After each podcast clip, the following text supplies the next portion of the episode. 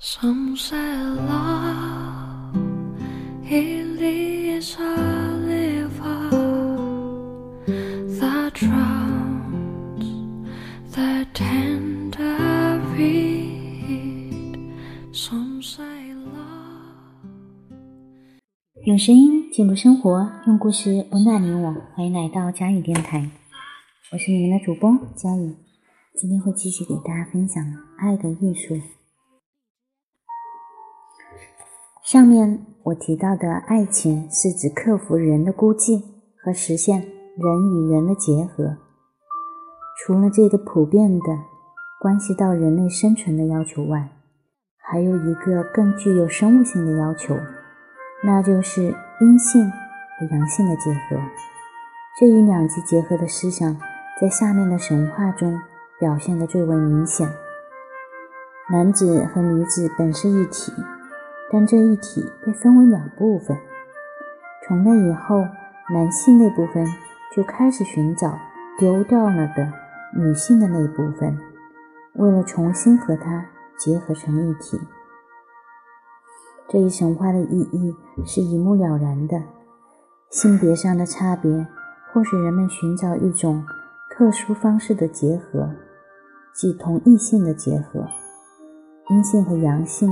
这两极也表现在每个男子和每个女子身上。从生理上来看，男子和女子都有异性的荷尔蒙，彼此相适应。从心理学角度来看，他们也都是双性的。他们都具有接受和参透物质和精神的原则。男子和女子只有在阴阳两极结合中。才能找到内心的统一。阴阳两极是每种创造性劳动的基础。阴阳两极也是人与人之间生产力的基础。这一点很明显的表现在精子和卵子的结合是生儿育女的基础这一生物学现象上。从纯心理学角度来看，亦是如此。在男子和女子的爱情中，双方都获得新生。阴阳两极的原则在自然界不仅存在于动植物中，也存在于两个基本作用的对立之中，即接受的作用和渗透的作用。这就是大地和雨水、河流和海、黑夜和白昼、黑暗和光明、物质和精神。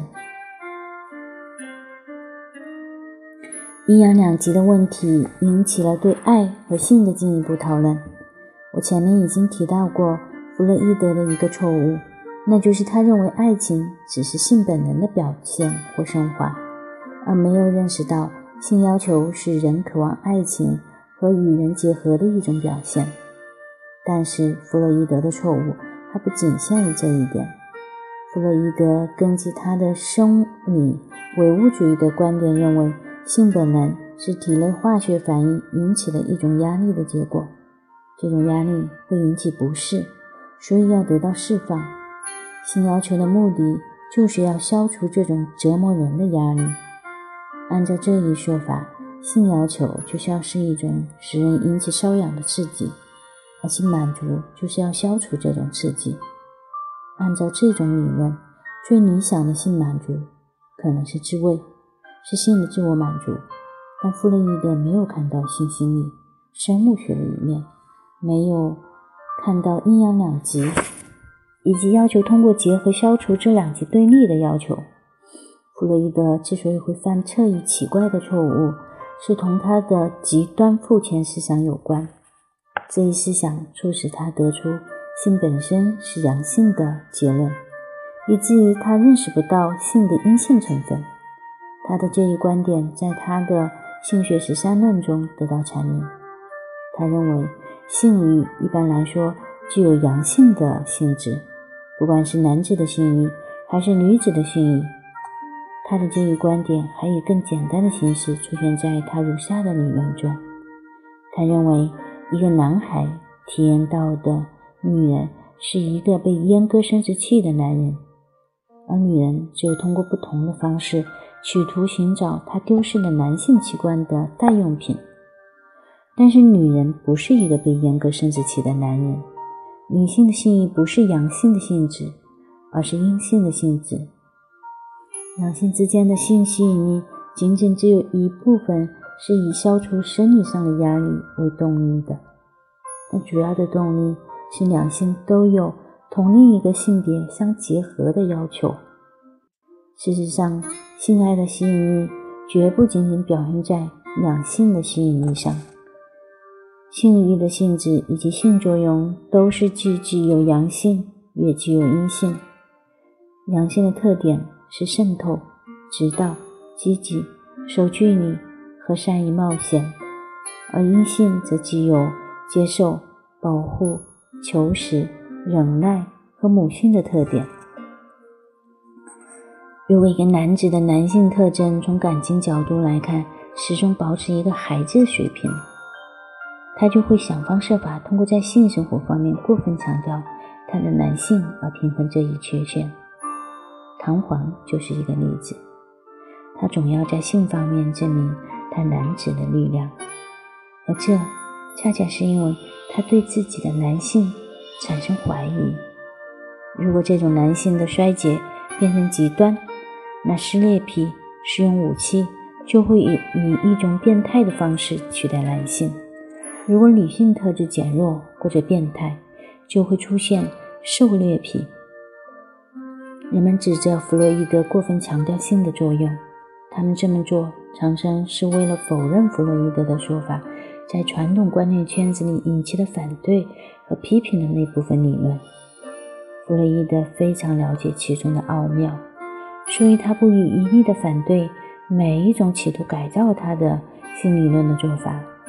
弗洛伊德的理论在当时确实具有强烈的挑衅和革命性，但是在一九一零年是革命的东西，五十年以后不一定就是革命的。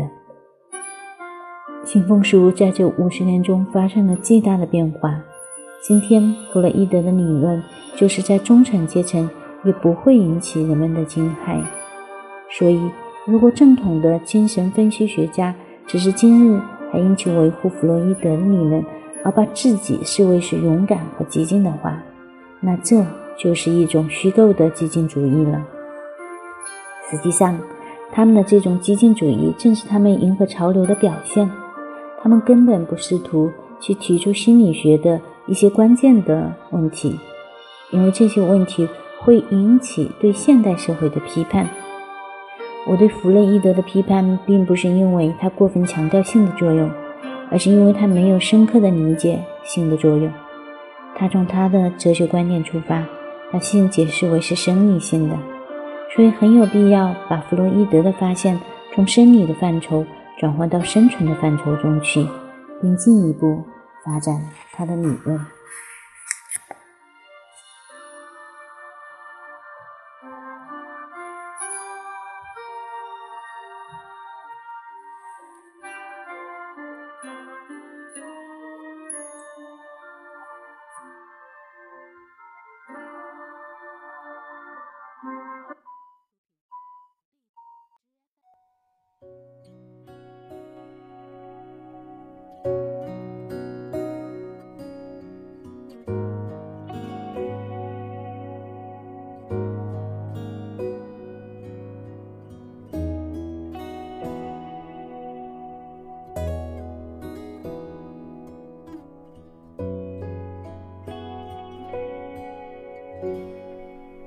这是一首简单的歌，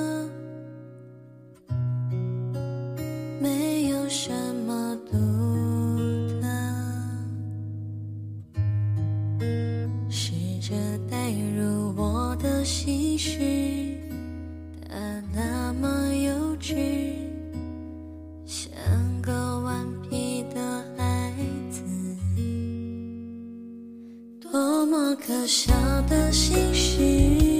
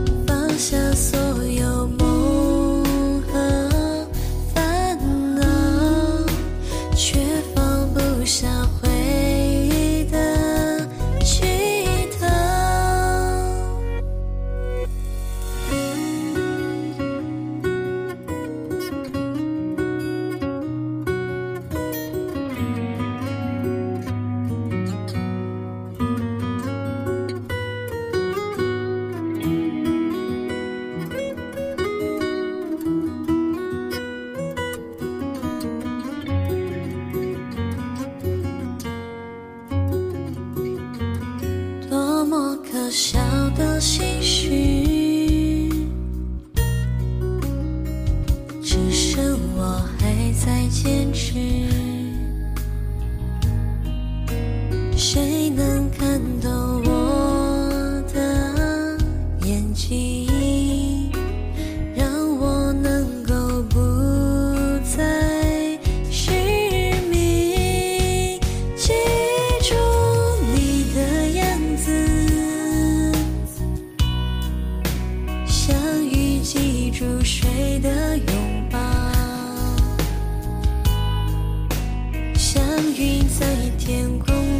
停靠。